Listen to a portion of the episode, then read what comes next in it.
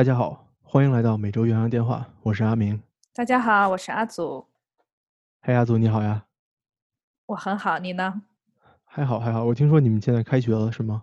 开学第一周了，非常忙。是开始上课了吗？小孩子都回来了。开始了，学生也有来教室里上课。那你们觉得压力大吗？我说的是，就是从 COVID 角度来讲。还可以吧，我感觉，因为大家至少都是遵守规则，戴着口罩这样。那你上课的时候需要戴口罩吗？全程佩戴口罩。有没有那种就是说话听不清楚的感觉？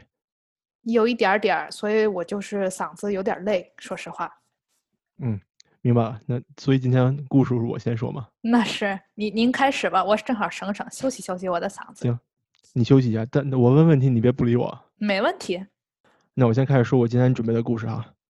呃，阿祖先问你一个问题吧，你别不理我啊。美国有一个特别经典的电视剧叫做《The Office》，你看过没有？我看过一点儿，但是从来没有看完哎。啊，是吧？那个那个电视剧是是吧？是我很喜欢的电视剧。我在 Netflix 上大概看了有至少五遍。哇塞！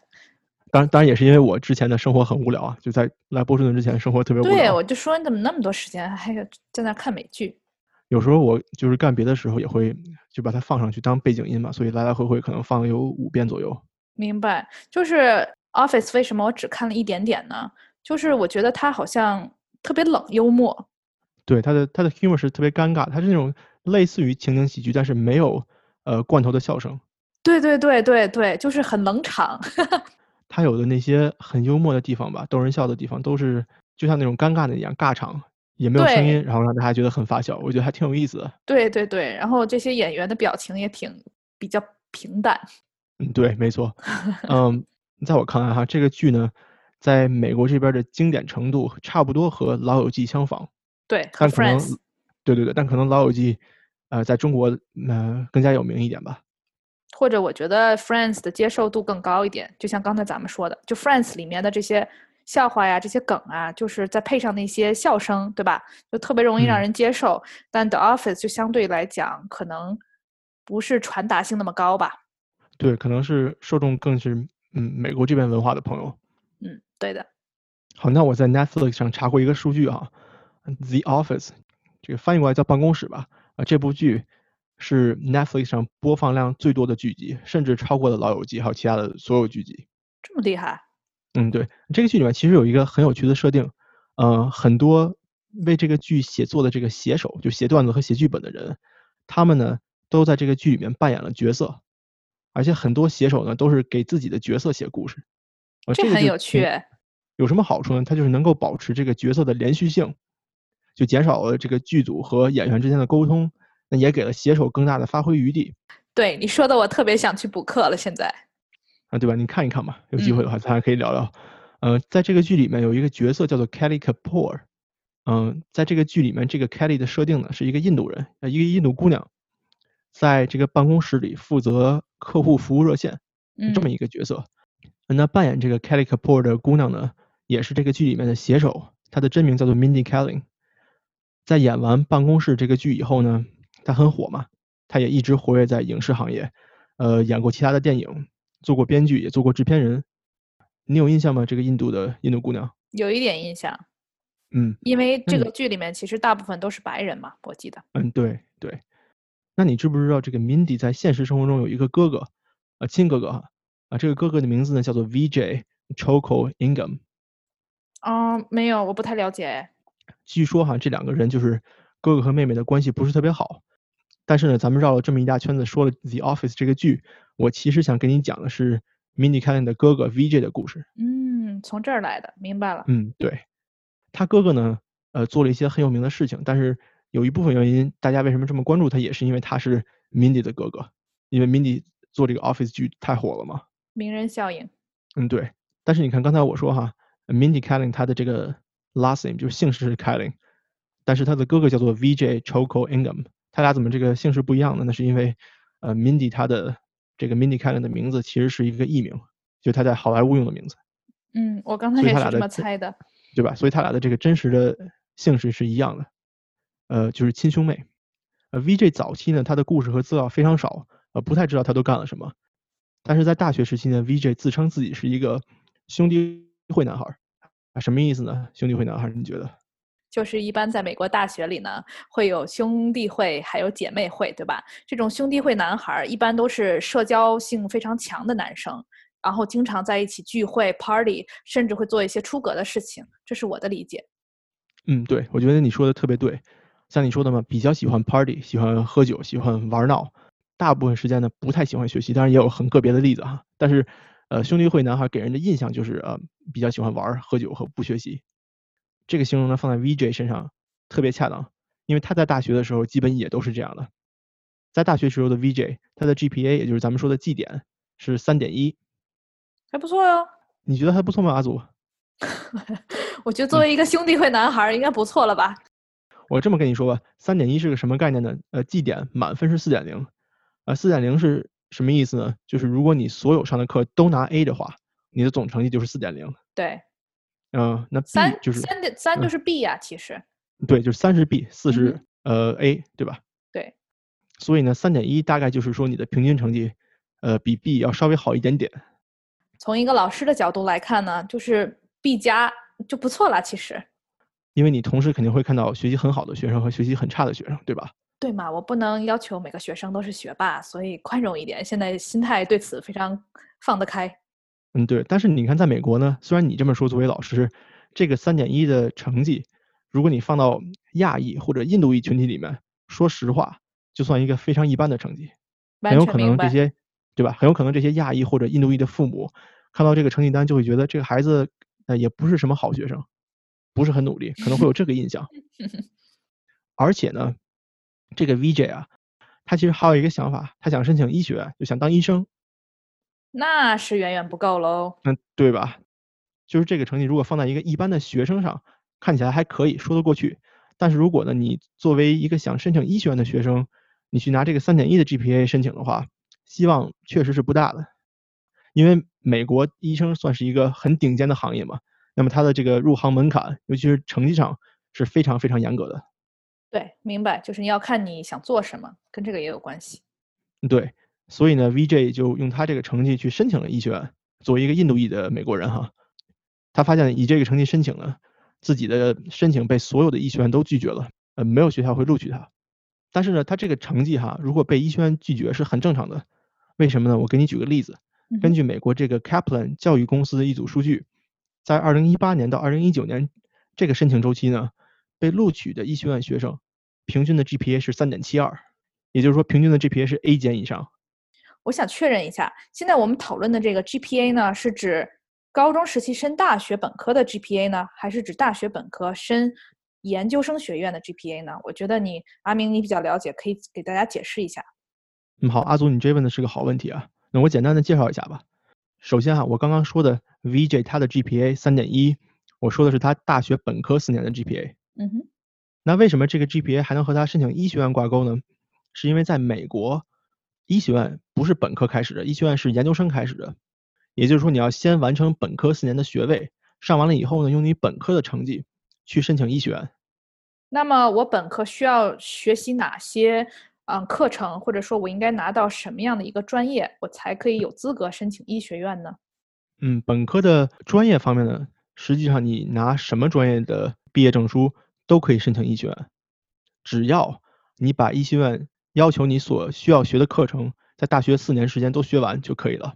嗯，那比如说我身边就有人，他可能是音乐专业的，他可能是美术专业的，但是呢，他在上这些专业课的同时呢，他也上了，比如说像呃解剖啊，比如像呃物理化学是吧？比如像生物，把这些课都上完了，那人家也可以用自己音乐专业的成绩单去申请美国的医学院啊，只不过人家可能会更看重你在生物课所得的成绩而已。啊，我明白了。那咱们这个说明白了以后，咱们继续说哈。所以 VJ 在本科的时候，他的 GPA 是三点一，也就是说将将高于 B。那么呢，他当时用这个成绩去申请医学院，他发现这个成绩被所有的医学院都拒绝了，呃，竞争力很不够。呃，他的三点一的成绩其实被拒绝也很正常，为什么呢？因为我给你举个例子哈，根据美国 Kaplan 教育公司的一组数据，在二零一八年到二零一九年这个申请周期里面。所有申请医学院的学生，他们的平均 GPA 是三点五七，所有被录取的学生平均 GPA 是三点七二。你想想看，三点五七、三点七二，他是三点一，那是不是差得很远，对吧？对，非常远。嗯，也就是说，VJ 这个三点一，它不管是在录取的学生里面，还是在所有的申请人里面，都算是比较低的分数，它竞争力是非常不够的。另外呢，在美国申请医学院，你还需要参加一个专门的考试，叫做 MCAT，MCAT 是这么一个考试。那这个考试呢非常难，现在形势已经不一样了。但是在 VJ 当时考的时候呢，这个考试的满分是四十五分，那 VJ 考了多少分呢？考了三十一分。啊哦，啊这个成绩其实其实你听起来好像是很很低，但是呢，这个成绩的排名 percentile 大概是百分之八十三，啥意思呢？也就是说。对，也就是说，他这个三十一分是高于，呃，其他同时参加考试的百分之八十三的学生，也就是说，这个成绩还算是可以吧，不算特别好。因为医学院录取学生的时候呢，它的标准其实还是很高的，你这个百分之八十三也不算是一个特别特别好的成绩，但只能说是够格吧。明白了。那咱们继续说哈，在这次以三点一的 GPA 和三十一分的呃 MCAT 申请医学院被拒绝了以后呢，他 VJ 没放弃，他还是想上医学院。但是呢，成绩实在是不够，那怎么办呢？他就想了一个阴招，决定用这个阴招再申请一次。嗯，这个阴招是什么呢？据他自己说哈，嗯，因为他是印度人嘛，对吧？那皮肤可能颜色比较黑，他把自己的头发剃光了，也剪掉了很有印度人特点的这个长睫毛，他把睫毛剪短了，啊，并且呢，他把自己的名字从 VJ 就是一个很有印度特征的名字，改成了 JoJo，就是 J O J O 啊。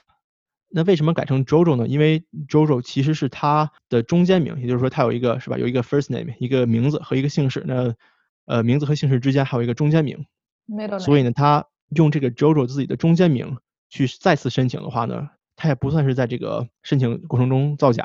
这是钻空子呀！啊，对他就是钻空子嘛。但是其实呢，以上这些都是怎么说呢？改变了自己的外表吧，也不算是造假，对吧？那毕竟还是他自己这个人嘛。那他做了什么事情算是欺骗？什么阴招呢？他在自己的申请表格上把自己的种族从印度裔或者亚裔改成了非裔美国人。嗯，也就是说，他在这个申请表上他说自己是黑人。嗯哼。那之前为什么要剃光头？为什么要剪睫毛？你也明白了吧？就是为了利用自己皮肤黝黑这个特点，呃，造成自己是黑人的这个假象。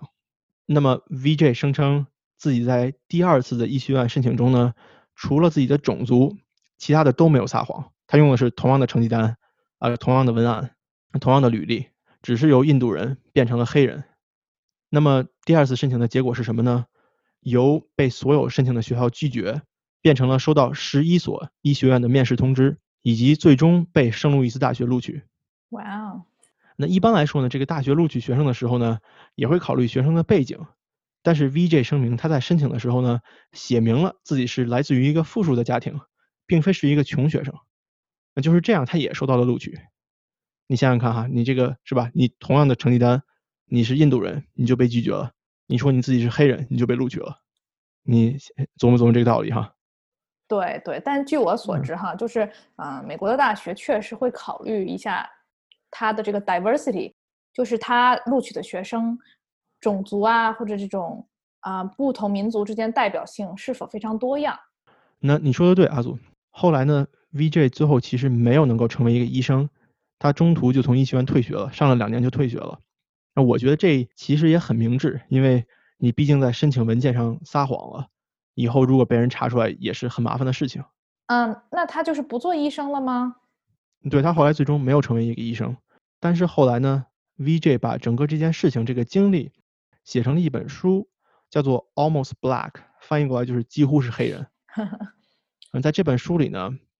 记录了他把自己变成非裔美国人，并且成功混入医学院的过程。这本书当时一出版，哈，就遭到了一片骂声。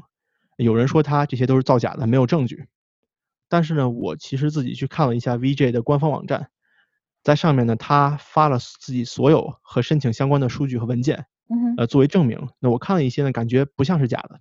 还有人骂他是为什么呢？是因为阿祖，你知道，在美国这个被政治正确很毒害的环境里面。你是不能说非裔美国人有什么不好的，也不能说黑人在社会中不受歧视，你也不能说他们得到了什么优惠，对吧？你这些你都不能说。没有。只要你提这件事情，不管你是什么论点，他们这些左派吧，就给你打上这种种族歧视的标签。对，那所以 VJ 话题呢这么说肯定是会挨骂的。但是他为什么要把这件事情说出来呢？是因为哈，他想通过这件事情攻击一系列的法案。那这些法案呢有一个笼统的名字，叫做 affirmative action。什么意思呢？这个 affirmative action，呃，这个词呢泛指一些法律法规或者不属于法律法规的规则系统。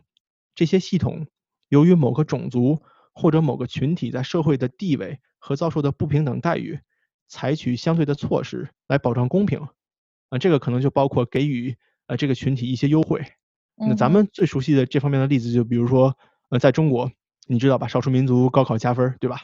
对对，那这个可能是因为教育资源的不公平，嗯，这个加分呢是为了保障呃大家都有这种叫什么平等的竞争能力，但是有有些时候也不排除咱们这些其他的家庭情况什么的完全平等，嗯，教育资源也是平等的，那结果人家父母可能有一方或者两方都是少数民族，那他把自己也划入少数民族，然后获得加分，那这个情况也是有的，对吧？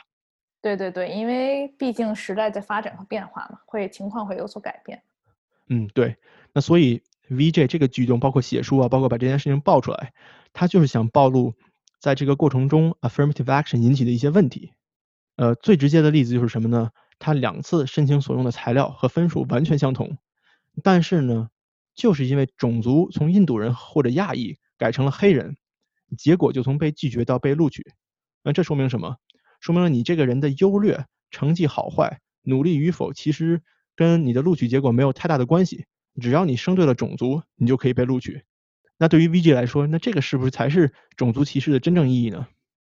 还有另一方面就是说，在大学录取亚裔的时候呢，成绩标准定的特别特别高；录取非裔的时候呢，标准定的就很低。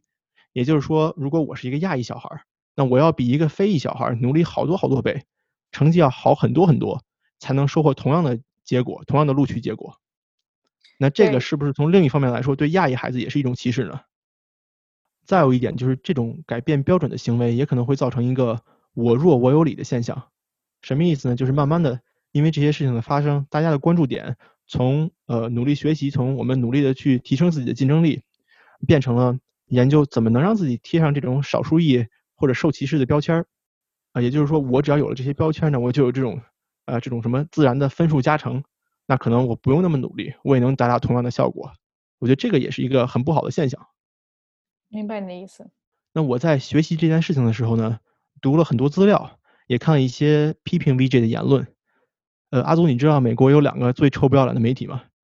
一个叫 Fox 福克斯，是美国这个右翼的喉舌，还有一个是 CNN，是美国左翼势力的喉舌。你知道这俩吧？知道都是大媒体，其实嗯，对，啊，这两个媒体呢，我是建议哈大家千万不要关注，因为我觉得他们都是这些虚伪的政治工具，特别善于给人洗脑，特别善于扭曲事实，也特别善于传播虚假消息和带节奏。我在学习这件事情的时候呢，就看到了 CNN 上面发的一篇文章，是关于这个 VJ 的。这个文章呢是一个叫做杰夫·杨的人写的，Jeff Young，啊，这个人是一个华裔的作家和写手，嗯他曾经和成龙合著过一本成龙出版的自传书，嗯、是这么一个人。这个杰夫·杨呢，在 CNN 上写了一篇文章，批判了 VJ 的观点。他说哈，VJ 在批评黑人在医学院这件事情上得到优惠的时候呢，并没能深入理解黑人在社会中的其他苦难啊，比如说哈，进超市会被人怀疑偷窃，或者说开车会被警察截停等等等等。我读完以后呢，我觉得这个杰夫·杨说的他不是没有道理，啊，但是我觉得哈这篇文章有点偏左，因为是在 CNN 上写的嘛。呃，为什么我这么说呢？是因为 VJ 在他的这个行为里面批判的是医学院录取中的种族不平等现象。那这个杰夫·杨他在文章里写的呢是黑人在社会中受到的呃整体的这种不公平。那如果我去超市被人歧视了，那社会应该是去解决超市的问题，我不能因为我受到超市员工的歧视，所以我要在医学院录取里面找回来。这就好像我说我手指头戳了，那你给我搬个轮椅让我来做，感觉是一样，就是你的解决问题的方式和你的本身问题是无关的。这个逻辑，这是我的观点啊不一定对这个逻辑有点是从不同方向在讨论同一件事情。嗯，对。那最后呢，我再说一下我自己的切身体会吧，在看到了这个事情以后，好，我为什么要把这个事情讲出来呢？是因为我觉得哈，作为亚裔，在美国，我想大家都有这种体会，就是我们是最努力的，我们也是最遵纪守法的，但是在大多数时候呢，这个社会却把福利和利益给了其他人。呃，我个人就认识很多住在加州的咱们上一辈的华人，大部分呢都是一代移民，他们自己呢本来就非常非常的努力工作，努力挣钱，而且对子女的教育都非常投入。那这些二代移民小朋友呢，就是他们的子女呢，学习也真的是非常努力，而且不光学习哈，还特别投入的做课外活动，学习什么音乐、艺术，并且还有志愿服务等等等等。那么我觉得这些父母的努力呢，和对子女教育的投入和关爱。需要被这个社会认可，那这些子女他们个人的努力也应该得到相应的回报。那么如果你比别人努力，比别人刻苦，成绩比别人好，但是最后因为别人有弱势群体这个标签，得到了你付出更多努力却没有得到的东西，你这样是不是很不公平？或者说实现同样的目标，你作为华人或者亚裔要付出的努力比其他种族要多得多，那是不是也是很不公平的？对你说的没错哈，但是我想就是说，咱们站在旁观者的角度啊，咱们说一点，就是相对于其他种族来说，亚裔在社会上是发生率比较小的一个种族。怎么说呢？就是人性啊，还包括社会这属性都是爱哭的孩子有奶吃，对吧？那相对于来讲，说实话，其他种族他们会更多的去发声或者去声张自己的权益。或者说认有一点点不公平，他们就要把这件事情闹得很大。这种例子其实我都不用举了，最近新闻也非常多。但是相对于来讲啊，这也是一个文化上的这么一种特征吧，就是亚裔会相对来讲就是勤勤恳恳，非常努力。但是呢，不管是他努力了，还是说他受到了不公正的待遇，他都很少向人家抖了或者使劲炫耀他的成就，或者说如果他受到了一些不公平的待遇，他也比较少的会去为自己争取权利。因为亚裔还是比较偏向这种保守的啊方式吧，我觉得，这是我的一个理解哈，就是说看待这个问题的另一面。嗯，阿祖你说的对，所以呃也是希望大家以后能更更加勇敢的发声吧。嗯，再给你举一个例子哈，就比如说在这个我们教育界也是这样的，我就看到我们在纽约州，其实我们有一个教师的群。就是里面的教育者，其中呢，这里面群里面有一个人呢，他是一种啊比较有领导力的人，他经常呼吁大家在各种相关于教育的事事件中去发声。另外一点呢，是有一个人他是在纽约教育局工作的，对吧？就相当于其他一些啊普通的老师啊，或者在学校做行政的人来讲，他处于一个比较高的这种社会地位上了，对吧？在这个行业里面。他经常呼吁这些亚洲的亚裔的老师去发声或者去参与这些活动，这样的话让亚洲的面孔更多的出现在这种活动中，就提高我们这个参与度，对吧？这就是一个例子，就是说有一些人已经在意识到这件事情了，并且有所作为，把自己就是自己以身作则，同时也希望带动更多的亚裔啊或者亚洲人参与到这个社会更多这种啊发生率高的活动和项目当中去。其实刚才我想说啊，就是比如说咱们讨论的一直是医学院的录取，对吧？对。那我说我是医学院，我今年这一个班要录四十个人，那我也说了，考试成绩是我的录取标准之一。那当我收到了这些申请以后嘛，我发现，呃，申请里面最好的四十个申请人都是亚裔，那我觉得是不是就是应该录取这一个班的亚裔，对吧？就这一个班四十人我都录录成亚裔，而不是为了所谓的种族平等。要录取其他学习更差的人，因为我录取的是医学院的医学班，对吧？那不是种族平等学院的种族平等班，对不对？我明白你的意思，是吧？就是我的意思是，我要的是好学生，让他们以后成为好医生。所以我认识的很多很多亚裔家庭，他都面临这种问题。前两天有消息说耶鲁大学被告了，啊，为什么被告了呢？也是因为他在录取学生的过程中呢，被认为对亚裔有类似的歧视行为。所以这个现象它不仅限于医学院的录取，那本科录取也是一样。那这个呢，就涉及了很多咱们国内想要来美国读本科的学生们。我刚才说哈，说如果你是想按成绩录取的话呢，如果成绩最好的全都是亚裔，那你就应该录取亚裔，因为你定的标准，对吧？但是呢，我还听到一个论点，就是说在录取过程中呢，光靠成绩是不足以衡量学生的优劣的。也就是说，虽然你亚裔学生或者印度学生成绩好，但是成绩好没有用，要考虑你的其他背景和这个综合实力。所以不一定你成绩好就录取你，这个你是同意的吧，老师？对呀，对呀。我觉得这个说的也有一定道理。比如说最近还发生了一件事情，就是加州的一些大学禁止在录取的时候参考学生的 SAT 和 ACT 成绩，就这些成绩都不作为这个录取参考了。对，也就是说你亚裔学生考得好没有用。呃，我觉得哈，在一定程度上重新审视这些标准化考试的公平性和合理性，完全没有问题。但是呢，在你有更好的解决办法之前，你就完全否认它，是不是有点太激进了？你说考试成绩没有用，那你的标准在哪儿？那是不是后续人为的操作就更多了？如果你没有这个考试作为标准的话，那有没有可能，因为你后续人为操作多了，就更没有任何公平性可言了？是这样的啊，我觉得标准化考试就是给大家，就像你说的，就是说如果没有标准化考试的存在，那么嗯，这个评核标准非常因人而异，因学校而异，对吧？非常过于灵活，所以一般会有标准化考试这么一个因素加在哎几个考虑因素当中，对吧？它起嗯到一个标杆儿的作用。对，同时，比如说标准化考试以外，我们有面试啊，我们有比如说看你课外活动啊，或者我看你是不是喜欢做公益啊，你是不是有钱，会考虑这些因素。如果你说完全的在这个录取系统中没有一个标准化的这样一个标杆儿，我觉得还是会主观性会更强，对吧？嗯，没错没错。我记得当时我在上高中的时候哈，我就听一个老师跟我这么说，说咱们这个中国高考说舞弊的有没有？有，但是呢，它还是一个最公平的考试，因为如果你取消了高考，那全是舞弊的。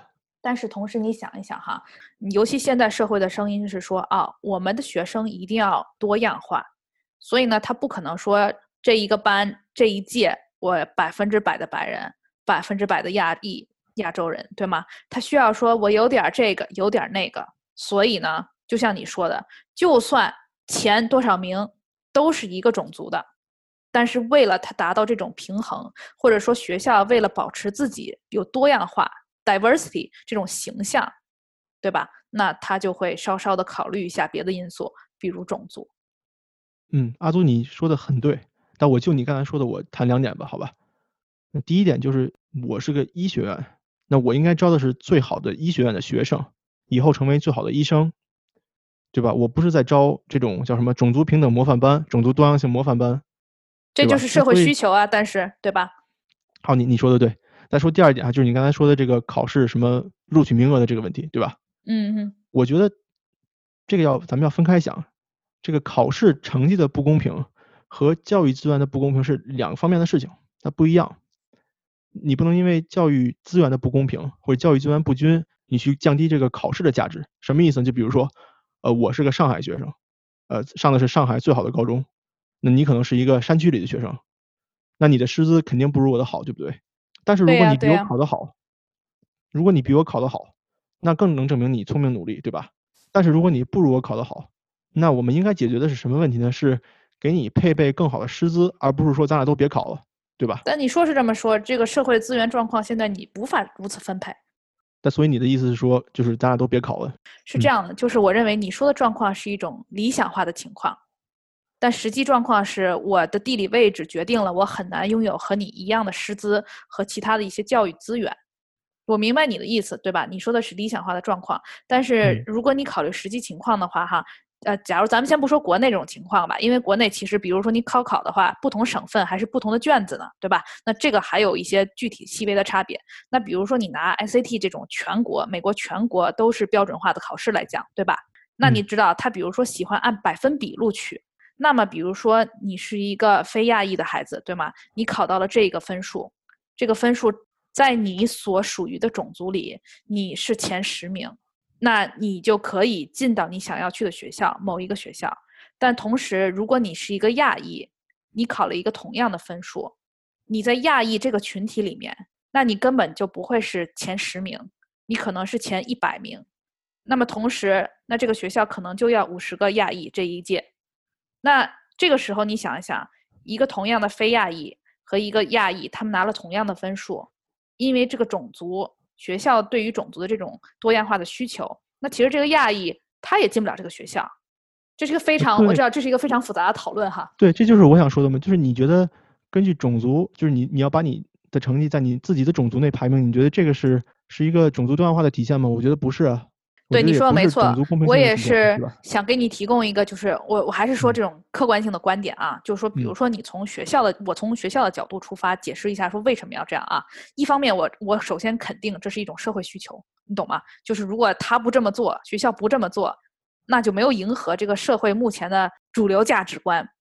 但第二呢，就像你说的，医学院也好，还是什么学院也好，你说的没错，我是来学医的。但是学校包括公司，它这种环境，你需要和人接触和沟通的，你需要和其他人社交的。那么如果我只把你放在一个单一的这种群体里，对吧？比如说，如果周围的人跟你都是属于同一个种族，那可能代表了你们是同一个文化，那你就接触不到这个多样性。所以就是说，从社会的角度来讲，这个多样性确实是在迎合一个主流价值观。但是如果你从教育的角度出出发，对于种族的多样性的追求，是一个想要这个小孩儿他可以接触到不同的文化呀、不同的价值观呀、不同的人啊这样一个想法，就是都有。我没有说这个学校它按种族划分啊，或按种族哎让一些教育资源不公平的分配就是对的。我只是说讨论一下它背后的原因，对吧？有一个嗯是好的出发点，也有的是一种这种就是为了迎合别人的出发点，都有，嗯非常复杂我。明白，你说的对，阿祖。那咱们话说回来哈，说到 VG 这件事情，他为什么要把这个整个过程爆出来，也是因为他觉得学校的这种录取行为，对于像我刚才说的那些很努力、很努力的亚裔，就是包括父母和孩子都很努力的亚裔，是非常不公平的，对对吧？也就是说，你剥夺了他们通过努力来获得自己想要的东西的这种机会。嗯，最后呢，我为什么对这个事情感触这么多呢？也是因为第一，作为亚裔，我在上学的时候就有这样的切身体会。你努力学得好，不如别人有标签儿有用。对对，人家不认为是你的努力，嗯，对。还有呢，就是我身边的人因为有类似的事情而错失过很好的机会。你还记得我之前在咱们第一期，呃，九二年洛杉矶动乱的时候提到的，我有一个韩国好朋友，对吧？当然记得。就是他的爸妈是九二年洛杉矶动乱的时候从洛杉矶搬到亚特兰大的对，那个那个好朋友，对吧？他呢，当时考 MCAT 就是那个医学院的入学考试的时候，他考了三十九分。三十九分是什么概念呢？就是同届的考生里面百分之九十九的人都比他的成绩低，也就是说他的成绩是在全美顶尖的。对的，但是呢，这个韩裔朋友在学校的 GPA 绩点不行，和 VG 差不多，也就是三点零左右。嗯哼，当时呢，因为他 MCAT 考得很好，有过申请医学院的想法。我们在他考完试以后呢，我们还一起吃了个饭庆祝了一下，祝贺他嘛。但是就是因为他的 GPA 不行，就放弃了申请医学院，因为他觉得这个 GPA 呢对于亚裔来说不够好，呃，自己肯定是申请不到的。当然这个不是唯一的原因，还有他的一些身体原因啊和经济原因都有。但是这个成绩在亚裔中不够好是其中的一个比较重要的因素。我就一直替他很惋惜，因为我觉得如果他身上有一些别的少数裔的这种标签，那也许他现在的命运就会不一样。那也许他已经是一个很成功的医生了，走进了美国的上流社会。那今天我为什么把这个事情分享给大家呢？也是因为我认为在美国的这个教育体系里面有这种对亚裔的偏见和歧视这样的现象。也许他这个刚才我们说的 affirmative action 这种法律法规或者系统本身对社会有价值，但是我认为呢，呃，根据自己的体会和看身边的人，这个法律法规呢，对于某些种族和某些群体可能是一件非常有益的事情，但是对于咱们这样这种在文化里面就很努力，嗯、很认真做事情的亚裔来说呢，是一个有一种非常非常不好的影响，而且可能会影响我们在社会中的地位。所以今天想把这个事情分享给大家。嗯，我觉得我今天就说这么多，呃，很多观点呢可能也比较踩雷，呃，如果咱们的听众和我有不同意见的话呢，可以发 email 给我们到每周岳阳电话的全拼每周岳阳电话 gmail.com。嗯，希望咱们能够理智的讨论，也给我一个学习和吸取更多观点的机会。我今天故事就讲完了，阿祖。好，我觉得我们还是进行了一番比较客观的讨论的，嗯，对，对吧？同时呢，这个事情其实非常复杂，你说呢？太多因素夹杂在里面。那么我今天想给大家分享的事情呢，也和种族主义沾边儿，同时也啊涵盖了性别歧视这一大问题。好啊，讲一讲。那我就开始了。那么今天其实我讲的事情还啊、挺时事的。最近因为跟疫情有关嘛，我看到媒体里有很多这样的名字，我跟你说一说啊。第一个名字叫 Coronavirus Karen，新冠病毒 Karen，还有一个名字叫 Coughing Karen，咳嗽的 Karen。你你听说过这些吗？我没有听说过这些名字，但我听说过 Karen 这个名字。那 coronavirus Karen 是什么呢？它是一个疫情下的这样一个名字哈，她是有一个白人女性她在公共场合拒绝戴口罩进入，并且表示我自己不相信这些所有关于疫情的事情，我也不相信隔离能有任何的帮助。那你说这个女子她其实本名叫 Karen 吗？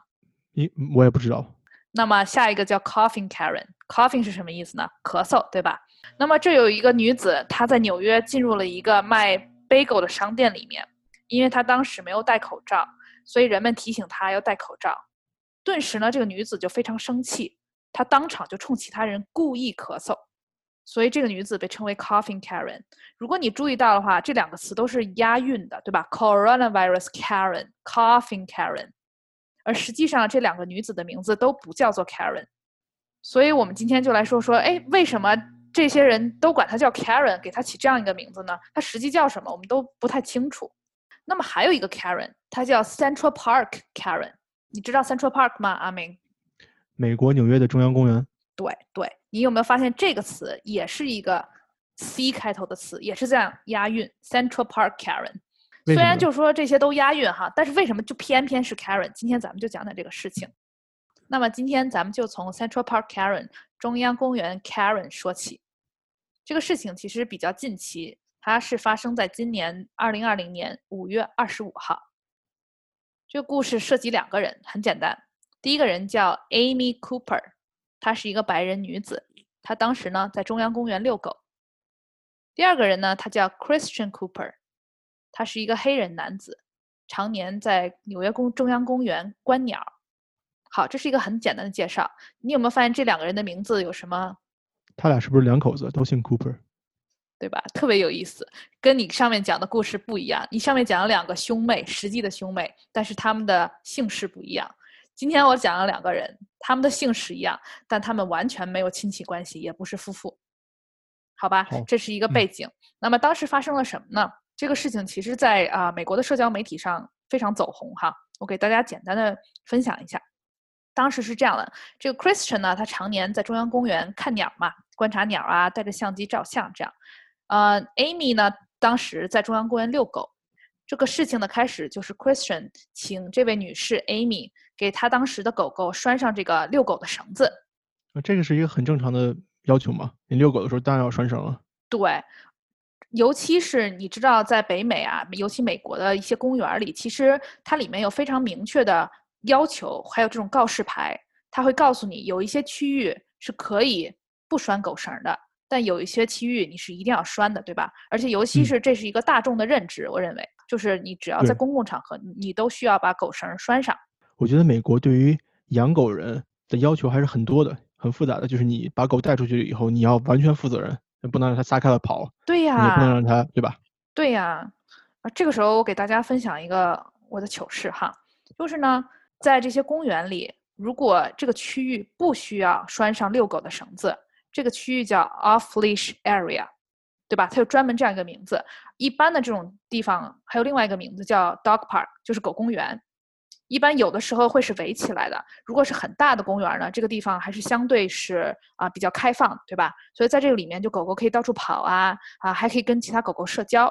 我觉得他们这方面对动物啊、宠物，尤其是狗狗，还是照顾挺周到的。就虽然出门了，但是也给他们一个机会。但同时呢，这个告示牌也是相当于告诉所有人，有狗的人还是没有狗的人。都知道这个区域在发生什么，对吧？那好了，对这个是呢，我有一次呢在 off leash area，我就看到这是一片很大的公园，就心想哦 off leash area 行没问题，我手上拿着刚刚买的冰淇淋，对吗？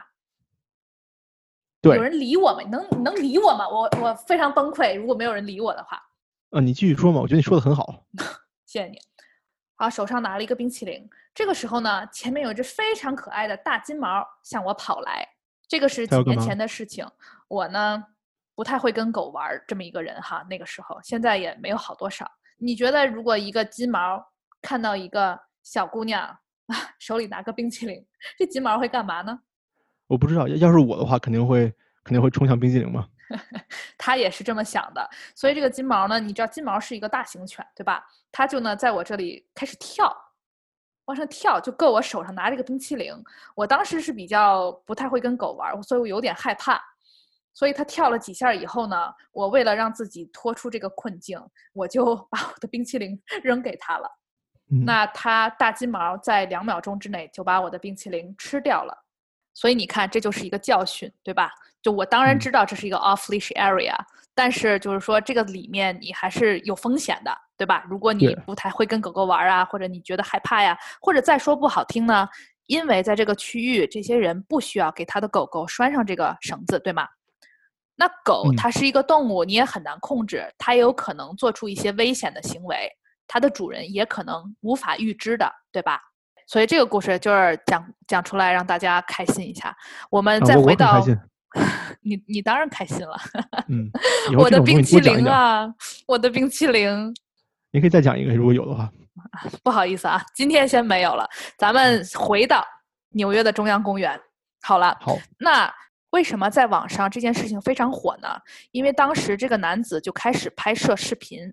我其实不知道为什么他会开始拍摄视频哈，但是视频的一开始就这个女子向这个男子走来，跟他说：“你不要再拍视频了，你再拍的话我就要报警。”他的英文里面说的是这个意思，我给大家翻译哈，就是说我要告诉那些警察，这里有一个非裔美国人在威胁我的生命。好，那我们先接接接着说一下这个事情啊，特别有意思这个走向。这个男子，你看到他没有动，对吧？然后听到这个男子说：“Please call the cop。”就是那，请你打给警察吧，请你报警。好了，那这个女子呢，就继续在电话上讲电话。啊，视频里可以看到她右手拿着手机，放在右耳朵旁边，在讲电话。这个时候呢，刚才我们前面也说了，她并没有给她的狗狗拴上绳子，所以她这个时候左手一直拽着狗的项圈儿。视频里你可以看到啊，这个狗狗，你想你拽住那个狗的项圈儿，对吗？如果你身体又是站直的，这个狗狗它不就是被吊起来了吗？对啊，对吧？就有点勒着它脖子那种感觉。所以当时呢，这个狗狗就在那里到处扑腾，你就看它到处乱跳、乱扑腾，这么一个场场景。那接下来，Amy 在给警察打电话，这个视频中都可以看到啊，在说什么呢？他先说了我的位置，然后说又说这里有一个男人。非裔美国人，他又说了 African American 这个词。他说啊，他戴了一个这个自行车的头盔，他正在拍摄视频，并且威胁着我的狗和我的生命。接下来还有一些对话都可以听到，他不仅一次的提到 African American 这个词语，在视频里你也可以看到这个男子他并没有移动或者靠近他。接下来这个 Amy 他就。声音就开始特别慌张，你知道吗？就开始有哭腔了，特别夸张。我当时看，我就觉得他最后就说说：“哎呀，天哪，我听不到了。”说：“有人吗？有人吗？”那边说：“现在我就有人在威胁我，说请你赶紧让警察过来。”就说这样一个话。他说到这个时候呢，这个时候你可以看到这个女子 Amy 非常崩溃，那个情绪也带着哭腔，但咱们也不知道真的假的哈。然后同时呢，他给狗狗这个时候左手终于给这个狗狗把这个。遛狗的绳子拴到了这个项圈上，这个时候呢，视频就结束了。你会听到这个男子 Christian 他说 Thank you，然后他视频就结束了拍摄。这这个女人听起来细很多。对我推荐你可以上网去看一看这个视频片段，就真的就是到后面就变得很夸张。就在这个视频里，我们唯一可以看到就是说拍摄的这个人其实没有动了，他视角是站在那里的。那这个女人就一直在说很多话，然后有很多情绪的宣发。好，那么事后呢，Christian 这位男子他就把这份视频发到了网上，收到了很大的反响，对吧？人们都在讨论这个事情的经过。阿明，你想一想，这些网上的人都在说什么呢？哎，我觉得现在按照美国目前这个政治正确的环境，嗯，就是你啥也不能说啊。这个女的呢，很有可能被网友嘲笑为种族歧视的典型典范。但你说她种族歧视了没有呢？实际上。我个人觉得哈，就是光看你刚才给我描述的这些信息，他肯定会被认为是种族歧视，就是因为他说了这是个黑人或者这是个非裔美国人。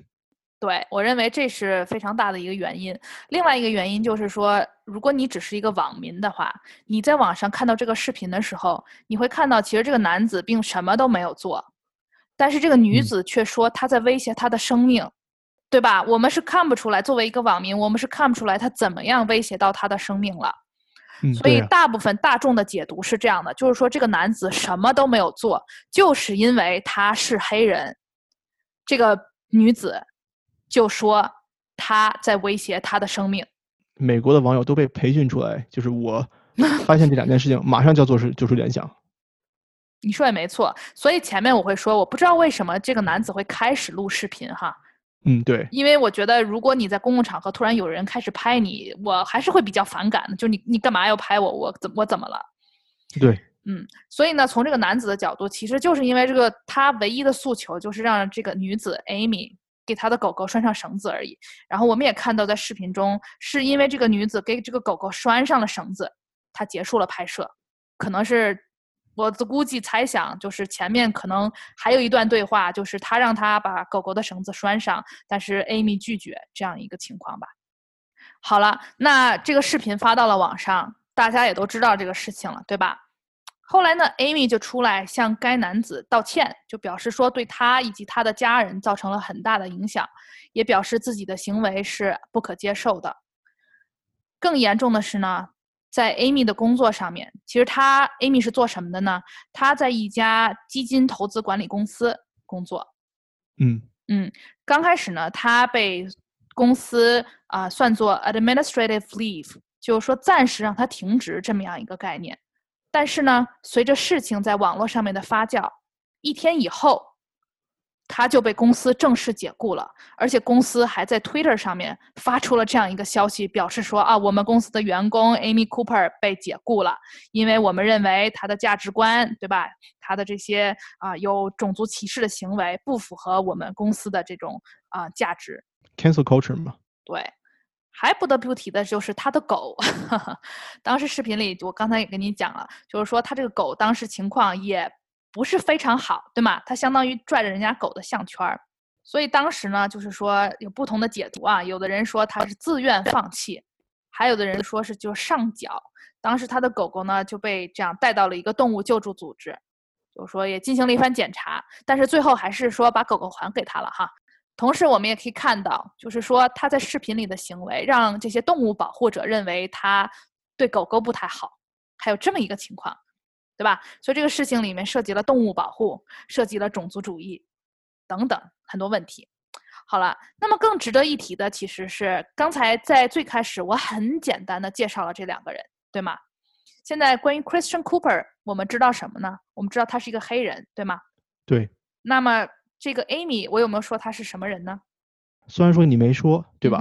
嗯哼。但是在你整个说的过程中，我的脑海里面想象的是什么呢？是一个中年的白人女人。对我特别明白你的这个逻辑，而且我觉得大家都是就像一个陷阱一样，大家都会不知不觉的陷进去这种。对，而事实呀非常有意思，他确实是一个白人。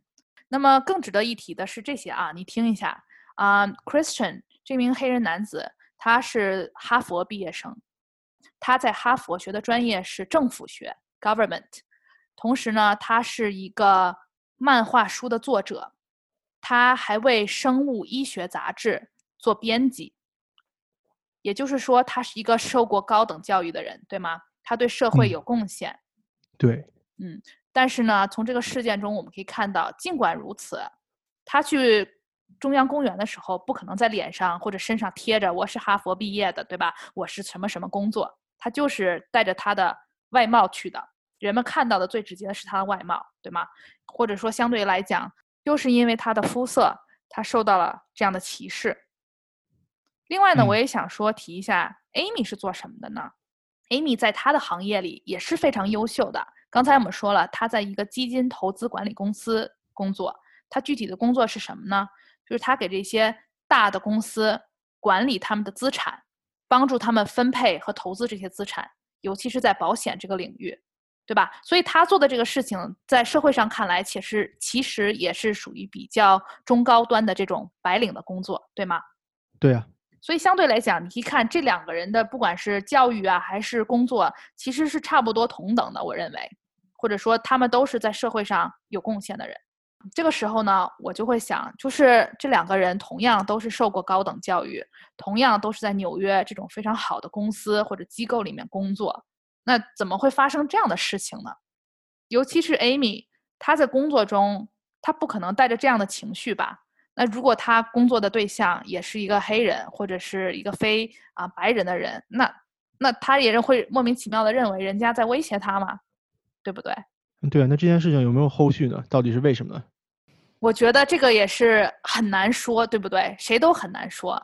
但是呢，这也回到刚开始我们说的事情，为什么他实际本名叫 Amy Cooper，但是大家会却管他叫 Central Park Karen？对呀，那阿祖，你觉得为什么会用 Karen 这个名字命名这个 Amy 呢？这个呢，Karen 这个解读我没有办法说觉得哈。但是我觉得大家啊，如果说在美国社会有一定的生活经验，或者说在媒体啊有一定的阅读的话，都会有一个心中的答案。我呢做了一下研究，是这样的啊，我给大家解释一下这个 Karen，大家对 Karen 的一种刻板印象吧，或者说对于这个名字的一个普遍认知。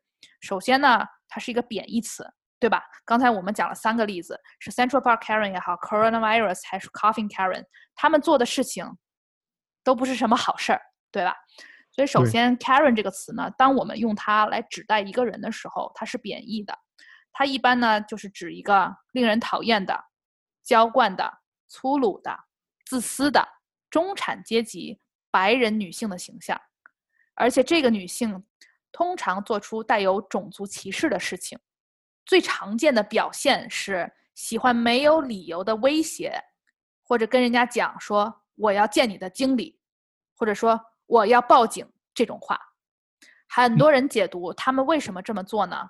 他们是要借此来贬低服务行业当中的工作者，以及歧视非白人，就是有色人种。所以呢，现在 Karen 这个词是一个种族主义和白人优越感的代名词。我觉得阿祖你说的这个 Karen 的概念，和我理解的基本上是没差的，说的特别准确，对吧？就是你会不会觉得这只是一种就是社会普遍认知，也不是说因为你认识某个 Karen，你认为这个名字有这个意思，对不对？嗯，对，是这样的。对我我会看到网上有一些言论嘛，就比如说像这种类似的，呃，由白人女性作为呃主题的这种视频被拍摄出来。呃，记录的是这些白人中年白人女性哈，他们的一些歧视性言论的时候呢，下面就会说这个是个 Karen，那个是个 Karen，这个也是个 Karen，但实际上呢，人家真正叫什么他们也不知道。对，但是大家不用别的词，你说那么多英文名字，对不对？为什么就偏偏用 Karen？这个也是特别有意思啊，因为这也是一个语言现象，对不对？你也知道我对于语言学特别感兴趣，所以我想给大家分享一下为什么偏偏是 Karen 这个名字。Karen，他到底做错了什么？好吗？好。那我们从不同观点分析一下哈。首先是从语言学的角度来看呢，Karen 这个词是 K 开始的，K 在语言学里面是一个爆破音，对吧？你你试着说一下这个名字，阿明。Karen。对吧？你听到这个 K，对，有个这种 喷的声音，是一个爆破音。所以呢，就是语言学专家就表示说，这个声音听上去就跟它代表的那种意思很契合。你懂我意思吧？就是 Karen，我明白。这种有愤怒啊，有这种莫名其妙的小脾气这种感觉。对，就好像是说那些比较刺耳的词，一般来说都是比较负面的意思，感觉是一样的，对吧？对对对，你解读非常刺耳，就是这个意思。好，那么接着我们说，从社会学或者说社会语言学的角度来说，哈，嗯，首先这是一个一九六零这个年代六十年代非常流行的一个名字，这个呢，在美国或者各个国家其实都有这种数据的，就是哪一个时间段哪一些名字非常流行。我会给大家贴一个链接，可以看到哈。所以当时六十年代非常流行的一个名字，当时肯定有很多女孩子出生了，爸妈给起名叫 Karen。那么现在呢，这些女性她们多大岁数了呢？大概就是四十岁、五十岁这样，就是对中年。这个名字其实是代表了一代人的这么一个感觉。对对对，对吧？就是确实是有一些这样的 Karen 的存在的。对吧？对，就好像咱们现在还有谁叫什么，比如说什么建国啊之类这种国庆这种名字，对对对对对，在中文里就是建国这样的名字。好了，那这是一个社会，对吧？还有一些呢，就是媒体当中，我看到两个非常啊非常具有代表性的例子。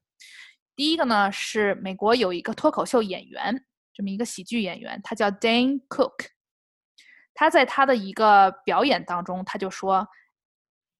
在一群朋友中，往往都有大家不太喜欢的一个女孩。那这个女孩呢，我们通常虽然不喜欢她，但还是喜欢让她保留在我们的社交圈里面。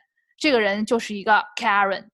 她当时也就是随便给这样一个人一个名字，但她选择了 Karen。所以呢，你懂得这种有的时候这种名人啊，或者这种脱口秀演员，他的这些东西走红了以后，他会带起一个潮流，对吧？他管他叫 Karen，大家都管他叫 Karen。另外一个这样媒体的例子呢，是一部电影，其实我没有看过哈，但这个截图我在很多地方都看到过。这个电影的名字叫《Mean Girls》，中文叫《贱女孩》，我不知道你有看过没有。其中有一个角色，她叫 Karen，她其中就说了这样一句话，说：“她说，那么你是从非洲来的，那为什么你的肤色是白色的呢？”他的朋友就跟他说：“说哦，我的天呐，Karen，你不能问问别人说他为什么是白人。”嗯，明白了。对，反正就是你懂的，在这种电影中有这样一个讨论，而且这样一个傻傻的，也是一个白人女孩的形象，会问这种傻傻的问题，但刚好这个人，大家在电影里面也给他起名叫 Karen，对吧？所以我觉得这两个例子就告诉我们，这也是一些媒体上的影响。所以这是一些啊，从不同角度的解读哈，就是说为什么 偏偏是 Karen。另外呢，其实这种词。大多数其实是黑人用来指代这种不可理喻的白人女性的。为什么偏偏是黑人呢？其实因为现实生活中确实有这样的白人女性，对不对？他们确实喜欢找这些黑人的茬儿，他们也不找别人的茬儿，他们也不说找个亚洲人找茬儿，对吧？当然肯定也有，但是说大部分这种情况是发生在黑人和白人女性之间的。好了，那么前面说的就是一个。为什么说原因哈？那接下来我觉得咱们两个可以讨论一下，说这件事情到底是怎么回事儿，到底它是不是种族偏见呢？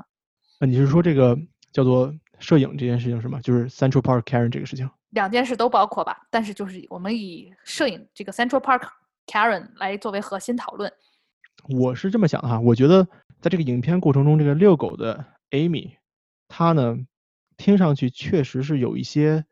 呃，种族歧视的这个言论的，对吧？就比如说，假设说人家什么也没做，是因为他是黑人，那么就打电话给警察，而且还多次指出来说，哎，这儿有一个黑人，这儿有一个黑人，啊，他在威胁我。但实际上可能人家没有威胁的。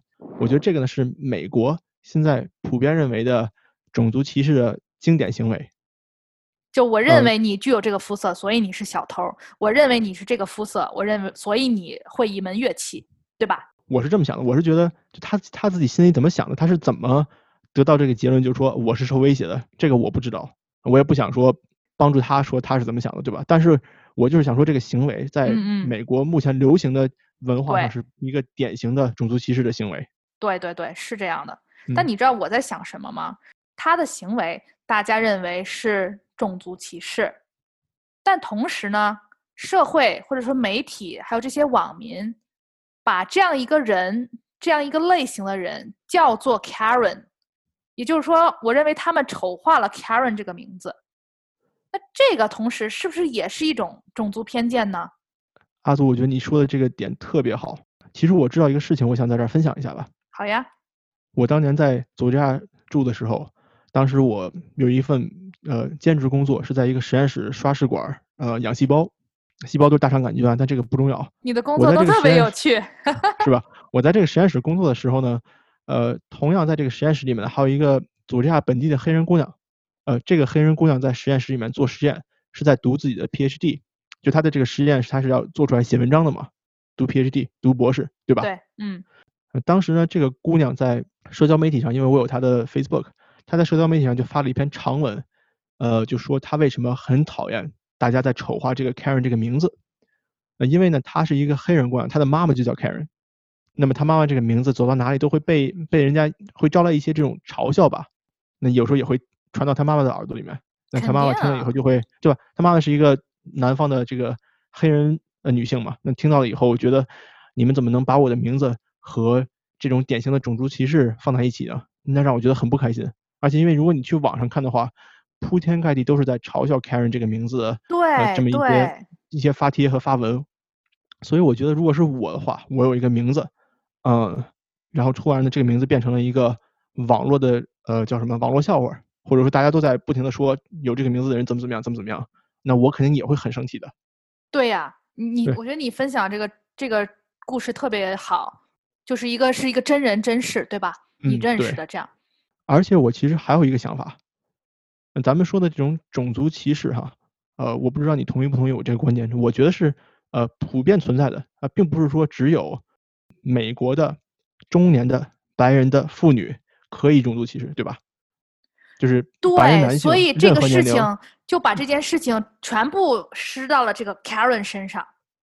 对啊，就是你用一个女性的一个名字来 symbolize 或者来叫什么，嗯，代表，表对对对，代表这个种族歧视的这么一个行为，我认为是对这个名字吧，或者对女性也是非常不公平的。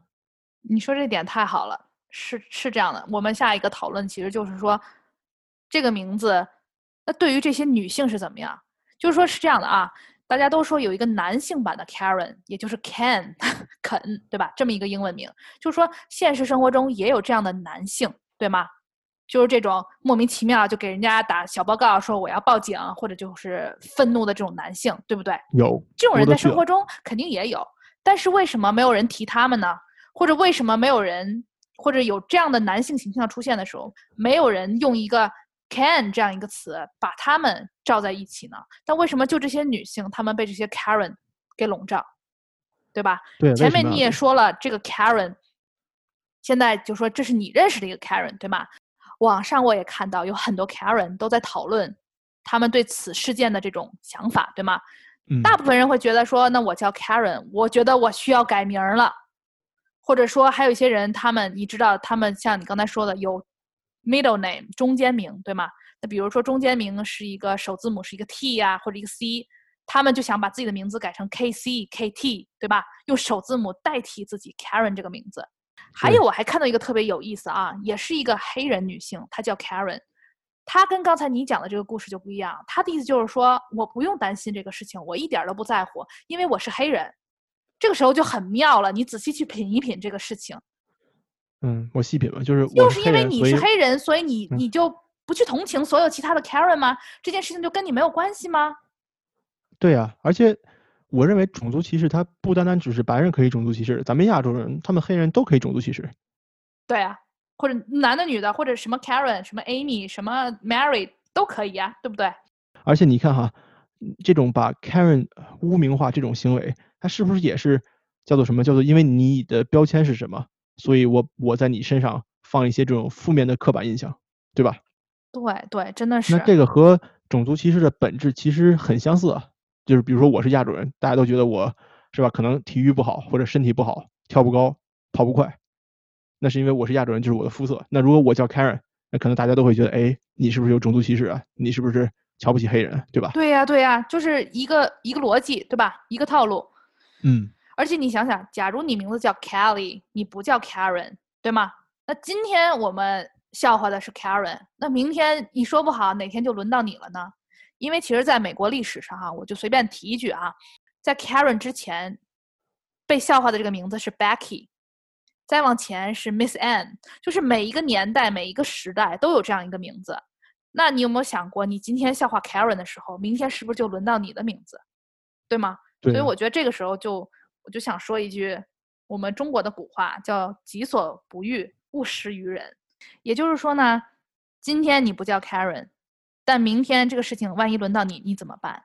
今天你叫 Karen，但你不是一个白人的 Karen，你是黑人的 Karen，你是亚洲人 Karen，你是西班牙裔的 Karen。但明天如果这件事情从攻击白人转化到攻击你的种族，你怎么办？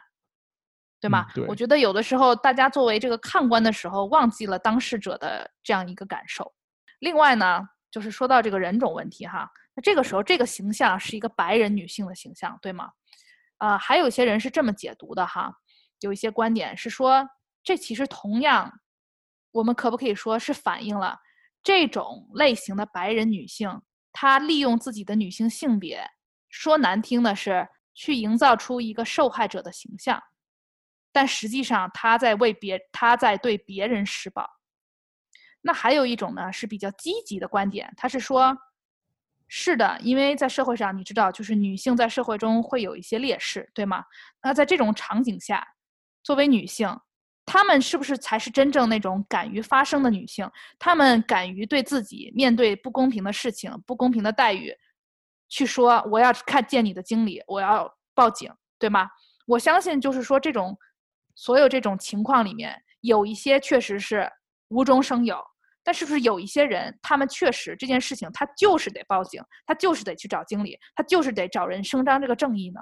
哦，我现在才听明白。也就是说，虽然说咱们之前说这些人可能有点过分敏感，有点过分歧视，或者说经常愿意啊叫什么呀，诉诸这些个就是 authority 对吧？找警察、找经理，但实际上他们也是呃一种女性在社会中处于弱势情况下的为自己伸张权益的这么一个方式。对，就是这是一种正面的理解。当然，我们也不是说这种所有这种情况，他们都是在无中生有，对不对？可能有一些情况就是他们受到了不公平的待遇。但这个时候，你又换一个角度想一想，为什么这种情况都是白人女性？为什么这种故事里很少我们会看到亚洲人女性怎么怎么样？说我要见经理，我要报警这种事情，对不对？是不是因为咱就不太敢做这种事情？肯定，我觉得社会中也有哈，但是说这个形象是侧面反映了白人女性在社会上的这种。敢于发声的这种形象，对吗？有道理。或者说呢，也是我觉得他们还是有优势的。就说如果这个同时有个黑人女性、亚洲女性、西班牙裔女性、白人女性同时在场，对吗？可能白人女性打个报警电话，或者说出现在某个视频里，她引起的关注度是最高的。也就是说，虽然这么一个小小的事情，但我们仔细的去深入的去想、去剖析这些问题的话，啊，其实他们都在反映社会现象。好了，那么我还看到一个非常有趣的观点，他是一个媒体人，他是这么说的：在我们用 Karen 这个名字来指代这同一类型的人的时候，如果今天我不给你讲 Central Park Karen 的故事，刚才咱们也说了，你知道这个咳嗽的 Karen 是谁吗？你知道这个新冠病毒 Karen 是谁吗？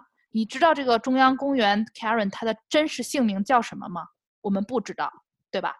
所以这个时候有一个词叫匿名化，就是说我们用 Karen 这个名字指代整个一这一类人的时候，这是一个匿名化。匿名化这个做法其实弱化了这些人的不良影响，让社会大众忘记了这些人本身叫什么。所以这个媒体人就说：“那这样的话，我们根本就不知道到底是 Amy Cooper 啊，还是哪个哪个 Mary，哪个是 Amy 做了这件事情，对吗？”他认为用这个 Karen。的一个弊端就是说，社会网民大众并不知道这做这件事情的人他真实的名字是什么。对啊，你有的这个能量和 energy 你都去嘲笑 Karen 了，那谁还去管说这个，呃，种种族歧视别人的人有没有受到处理，对吧？对呀，而且说不好听的，我觉得网民嘛，网民很多真的是，比如说看个热闹而已，对吗？就从这件事情转移到了哈哈哈，Karen 这个名字很可笑。他们也没有真正的在关注说这件事情到底是怎么回事儿，所以这也是为什么在刚才这个啊 Central Park Karen 的故事当中，我想给大家分享这个背后这两个人的背景，对吗？我觉得更要去关注这些事件中的个体到底是怎么样的人，为什么会有这样的事情？说的太好了，阿祖全是正能量。哎，我觉得这个事情其实。非常复杂哈，所以简要的总结一下呢，其实关于 Karen 这个名字的一系列故事，它既有关种族，也有关性别，甚至我们可以从中追溯到美国历史、流行文化和社会阶级等等不同方面带来的影响。所以我觉得咱们也讨论了非常多，这件事情整个就是一个非常大的矛盾体，懂吗？就是。它你可以正面思考，也可以负面思考，也可以有不同的理解方式。所以我认为它是一个非常复杂的问题。虽然是一件小事，但是它是一个具有代表性的美国社会的产物。阿祖总结的太好了，鼓掌！鼓掌！你刚刚那个就是晚会级别的发言，我跟你讲，真的这段这个这个是我写的一个小小小总结。嗯呐，谢谢你的表扬，还不错，还不错了。嗯，晚会级别。我们，我说我每次其实都自己写，你都从来不夸我。你的特别严肃，就你一直有这个习惯，你知道吗？啊，那阿明，今天我觉得咱们讨论这个复杂的问题，脑子也需要休息一下了。下周再见吧。好吧，那听完你的晚会级别的发言以后，我要好好回去消化一下。好好好，谢谢你的肯定。嗯，好了，那先这样吧，拜拜，阿祖，下周见。下周再见。